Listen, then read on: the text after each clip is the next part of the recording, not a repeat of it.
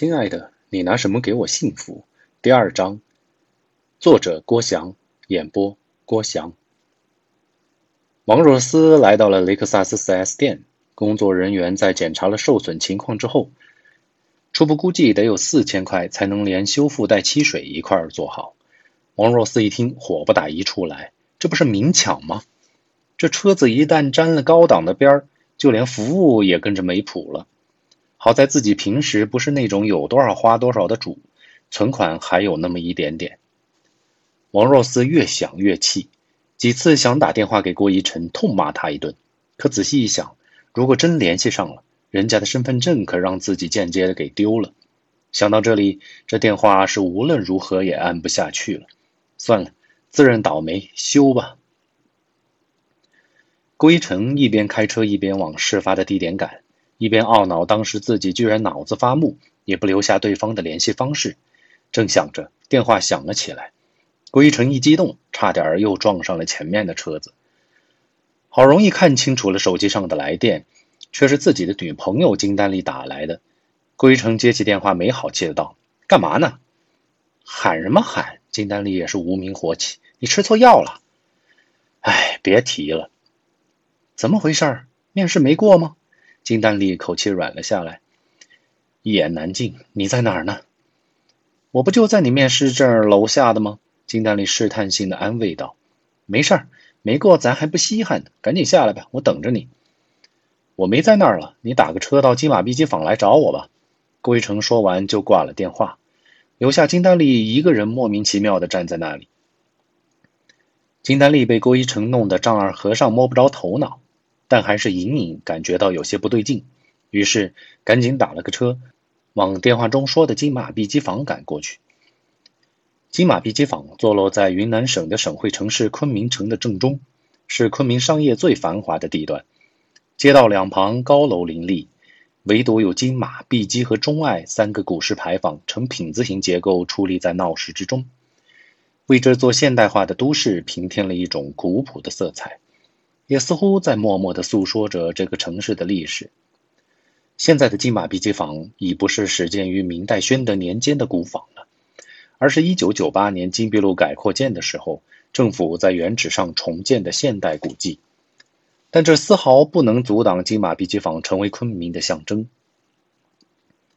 整个金马碧鸡坊区域南北向是三十街，已经改为步行街；东西向则是金碧路，马路很宽。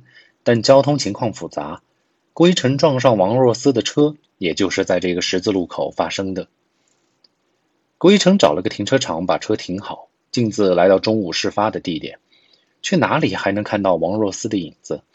郭一成想不明白，自己虽然没有留下王若思的电话号码，可没理由对方不打电话来啊。正当郭一成胡思乱想之际，金丹丽找到了站在路边发呆的他。呆子，到底怎么了？金丹丽关切地问：“郭一成整理了会儿思路，把中午发生的事情原本原样的告诉了金丹丽。我说：‘你都这么大的人了，怎么做点事情不经过脑子呢？’金丹丽听罢没好气地说：‘郭一成早就习惯了这个有些强势的女友，我当时不是着急赶去面试吗？哪知道对方这么不讲信用。也许人家有急事儿，咱们再等等看好了。要是对方过了明天要求的时间才跟你联系怎么办？’”金丹丽没郭一成那么乐观，我也不知道。郭一成有些丧气。你这人什么都好，就是一到关键时候就没主见。金丹丽抱怨道：“都什么时候了，你还给我添乱？”郭一成似乎想把气撒到金丹丽身上。你活该！金丹丽也不是省油的灯，自己做错事儿，现在倒来赖我。郭一成眼睛一瞪，但还是软了下来。我这不着急上火吗？你赶紧给我想想办法。走，喝点东西去。呆子，金丹丽二话不说，拽着郭一成就进了一家咖啡屋。咖啡屋很有档次。郭一成翻来覆去的看水牌，脑子却是正宗的那个叫啥啊？对，六神无主。金丹丽抢过水牌，点了两杯美式摩卡。等服务员走后，开始整理思路。对方电话没有，名字也没问。对了，车牌你看到没？哎，我还是没注意啊。本来是打算等交警来处理的。但国家地理那边一催，我就脑子发热了，只想赶紧过去，哪儿还留意那么多啊？而且我说我先走，把电话留给对方，对方也接受了。没理由不来电话呀。呆子，你想啊，开豪车的那种人，不是日理万机，就是闲得发慌。你怎么知道他还会真的打电话来？难说人家单纯就是想报复你也不好说。报复我什么？我态度又好，还主动给人家身份证做抵押。郭一成并不服气。嘿，刚才还说是人家要求你留下身份证的呢，现在又成你主动留下的了，好笑。金丹丽思维很清晰。算了，不跟你扯这个。郭一成也说不过他。打个电话和国家地理说明情况嘛，难说人家网开一面呢。金丹丽不再抱怨，终于开始出主意。不行，人家是国际性的机构，要身份证原件就是为了正规办事儿，要不然我早拿一复印件过去不就完事儿了吗？你不试试怎么知道？那行，我打电话。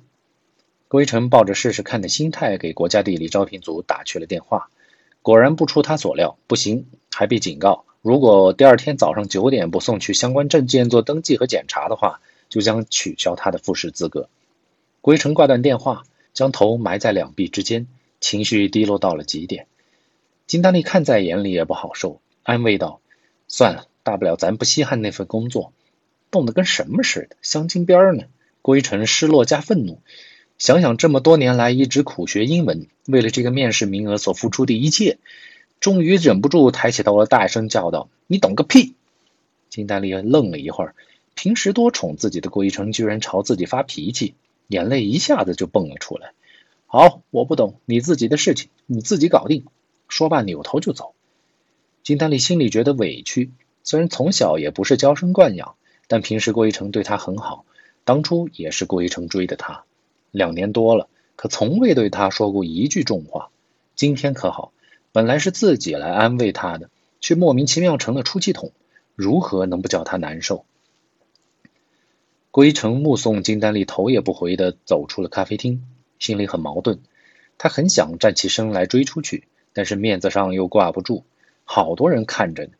郭一成装作满不在乎的样子，继续喝咖啡，眼睛却直勾勾的看着自己的手机。此刻的他多么希望手机响起。而电话的那头就是今天拿走他身份证的女人。郭一成心想，也许对方只是现在有些忙，再过一会儿就会打电话来的。毕竟还要自己赔偿的嘛。何况拿走我的身份证，他也没有用啊。王若思处理完了修车的手续，闷闷不乐的打了个车子回到家，结果家中居然无人。王若思估计父母是出去散步了，跑到厨房一看，什么菜都没留下，只有一小碗冷饭。王若思顿时沮丧无比，觉得自己今天怎么那么倒霉，真是喝凉水都会撒牙。王若思掏出电话打给钱海明：“你在哪儿呢？我在陪几个客户吃饭。车子修好了吗？”王若思一听钱海明只关心车子，更是气不打一处来：“得，陪客户吃饭，在外边泡妞的吧？胡说什么？你哪根筋不对劲？”钱海明脾气上来：“我不对劲。”你那个什么破车，随便补点漆都得四千多块，这都不说了，弄到我现在还没吃饭。本想来找你，你倒好，在外面花天酒地。不管我不说，打个电话给你，你只认得你的车。王若思也爆发，苦水就像决堤一样发泄出来。钱海明等王若思说完，你说完了吗？电话那头的王若思没有作声。好，你说完了，该我说了。你今天就是吃饱撑的，自己把车撞了，我还问不得。车子已经是你的了，当然要你去打理。你当我是什么？你爸呀？